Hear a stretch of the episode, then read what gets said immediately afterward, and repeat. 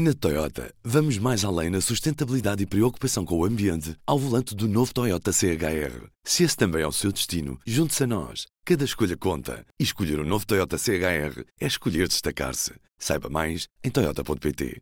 Il grande obiettivo che ci siamo sempre dati nella vita e che ci siamo dati come forza politica è stata quella di fare sì che gli italiani potessero essere nuovamente orgogliosi di essere italiani, di sventolare la bandiera tricolore. È il nostro compito ed è il compito che onoreremo se saremo chiamati alla, a, a governare questa nazione. Viva!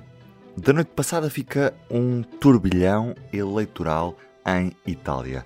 Não é nada, de certa forma, que não se antevesse pelas sondagens que eram conhecidas. Ao início desta manhã, o que temos é um novo rosto. Giorgia Meloni, que, em representação do partido extrema-direita Irmãos de Itália, é a grande vencedora da noite que escolheu os parlamentares italianos. Questo è il tempo della responsabilità.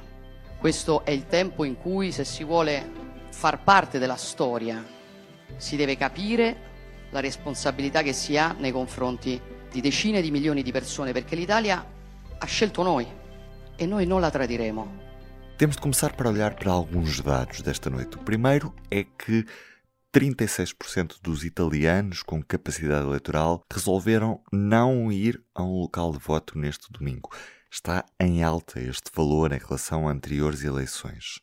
O segundo é que Giorgia Meloni se prepara para ser a primeira mulher a liderar um governo em Itália. Teve com o seu partido cerca de 25% dos votos válidos, ou seja, um em cada quatro votos em urna. Se somarmos ao partido de Matteo Salvini o de Silvio Berlusconi e o de Marisa Lupi, que no fundo constituem com os irmãos de Itália a coligação autodenominada de centro-direita, estamos a falar de um bloco com mais de 41% dos votos e que terá toda a liberdade para implementar uma agenda em Itália. O Partido Democrático de centro-esquerda foi segundo, mas enfrenta agora uma espécie de travessia no deserto, porque com uma maioria absoluta de direita, de pouco vale este resultado de domingo. Com a extrema-direita a conquistar a terceira maior economia da União Europeia, o diretor do público analisa neste P24 o que é que falhou neste país para o resultado desta noite ter sido possível? Bom, falhou muita coisa. A estabilidade, eh, falhou previsibilidade, falhou a noção de que a democracia era capaz de responder a anseios básicos da população, entre os quais o da segurança. Uh, falhou muito a expectativa. A Itália do pós-guerra, uh, que se tornou uma potência económica e uma referência não apenas cultural, mas também económica da, da, da, da Europa, entrou em crise com a globalização. Foi seguramente um dos países da, da União Europeia que pior lidou com os desafios da, da globalização e, portanto, os problemas foram-se agravando. Eh, as crises migratórias eh, impactaram com eh, uma intensidade particularmente forte nas noções segurança, de, nas noções de identidade, e perante todos esses problemas é o crescimento da extrema-direita surgiu de uma forma praticamente natural. Aquilo que nós estamos hoje a registrar, com o resultado das eh, eleições, eh, destas eleições legislativas, não é eh, nada que seja particularmente novo. Portanto, é, aliás, se nós virmos a forma como a União Europeia, como a maior parte dos observadores internacionais estão olhar, estão a reagir a esta, a esta confirmação da vitória dos uh, irmãos de Itália, do nós podemos ficar espantados como é que, uh, quando a extrema-direita chega ao governo com esta força uh, de um país que é fundador da União Europeia, nós podemos ficar um bocadinho perplexos, ou seja, está a ser visto com uma espantosa e surpreendente e, diria eu também, assustadora normalidade. Uhum. Mas tendo em conta o próprio peso da Itália dentro do, do contexto europeu, esta força que, que, o país tem, há razões para alarme no que toca ao, ao próprio projeto europeu? Se tivermos um, um, um governo de extrema-direita dentro da, da União Europeia, num país que tem um peso tão elevado como a Itália tem? Bom, eu diria que sim, isso é evidente. Ou seja, para todas, eh, para aquilo que é, que são os princípios eh, matriciais da União Europeia, entre os quais está, uh, enfim, a, a, a, preservação da democracia, do Estado de Direito, da tolerância, da tolerância democrática, uh, do, uh, da rejeição da xenofobia, da rejeição de todo tipo de discursos xenófobos que principalmente o, a Liga do. Salvini e os irmãos de Itália da Sra. Meloni usam recorrentemente, evidentemente que isto é uma questão muito preocupante e, diria até, assustadora. Mas, para todos os efeitos, aquilo que me parece eh, cada vez mais evidente é que eh, entre aquilo que é o discurso eleitoral destes partidos e depois a sua praxis política eh, vai haver uma grande diferença. Aliás, nós já vimos isto com o governo de Itália que em 2018 elegeu o Movimento Cinco Estrelas e também o Sr. Salvini, que fizeram parte do governo. O que acontece é que, atualmente, eh, a interdependência que existe de todos os Estados da União Europeia relativamente ao projeto europeu é de tal forma forte, de tal forma consistente, que nem uh, os uh, principais arautos da extrema-direita têm ousadia suficiente para pôr em causa os princípios uh, desta mesma União Europeia. Aquilo que está a uhum. acontecer com a Hungria, de alguma forma, é uma lição.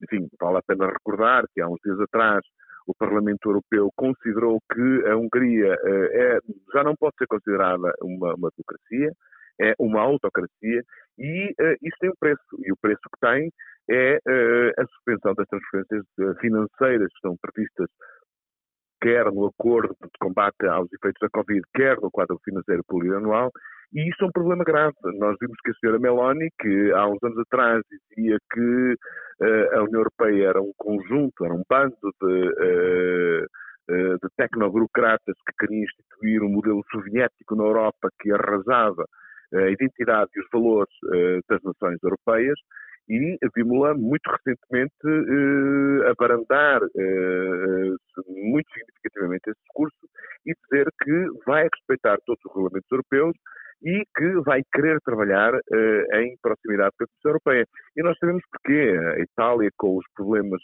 económicos gravíssimos que tem, com uma dívida pública eh, muito eh, preocupante, não pode dispensar, por exemplo, dos 191,5 mil milhões de euros que estão inscritos no seu programa, eh, no seu programa de recuperação e resiliência. Portanto, extrema-direita fica muito mitigado quando estes, estes seus defensores chegam ao poder. E, portanto, eu acho que isso vai, vai, vai da mesma forma acontecer. O que não quer dizer, não estou a desvalorizar de forma alguma, que isto é uma coisa muito preocupante e assustadora. Mas não sentes que há riscos, por exemplo, no que toca à própria unidade da União Europeia na resposta ao que se está a passar na Ucrânia, à crise energética que também que temos pela frente neste inverno? Não pode haver esse risco de termos uma Itália completamente dissonante com o discurso que até agora tem sido de unanimidade entre os vários Estados-membros da União? Não, não parece, não parece. Isso é um risco principalmente para a coligação que uh, hoje, uh, sim, de acordo com todas as sondagens, vai ser eleita. Porque a senhora Maloney nunca pôs em causa as sanções, nem o apoio à Ucrânia, embora lá está, ela uh, tem um discurso de simpatia com, por exemplo, o seu Viktor Orban, da Hungria, mas uh, nunca pôs em causa aquilo que é a coesão e a unidade europeia relativamente à Ucrânia. Quem impõe é, uh, é, é, o seu Salvini e também, de alguma forma, Berlusconi. Mas isto faz parte de uma certa ecologia de valores nacionalistas que tendem a olhar para aquilo que é o efeito imediato que preocupa as pessoas, isto nota-se perfeitamente naquela declaração de, de Matteo Salvini, quando ele diz que as sanções estão a pôr a Itália de joelhos uh, perante aquilo que, é, que são os efeitos da crise, mas eu não acredito que a Sra. Meloni vá pôr em causa essa, essa, essa, essa, esse espírito de união que existe na União Europeia, porque sabe uh, que, isto, que isto tem um preço.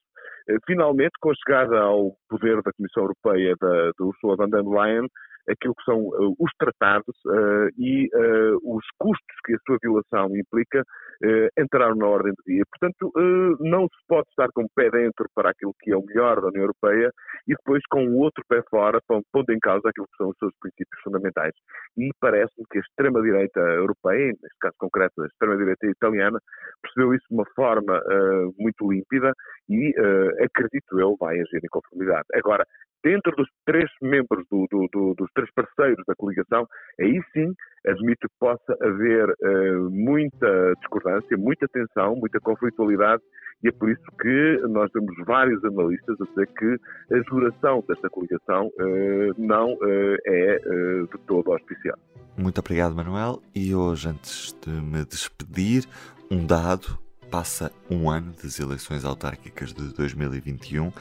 Principal surpresa, estamos recordados, passou-se na cidade de Lisboa, com a vitória eleitoral de Carlos Moedas. Em relação ao resto do país, a grande vitória eleitoral esteve com o Partido Socialista, que elegeu presidentes em 148 autarquias deste país. Eu sou o Ruben Martins, do P24. É tudo por hoje. Até amanhã.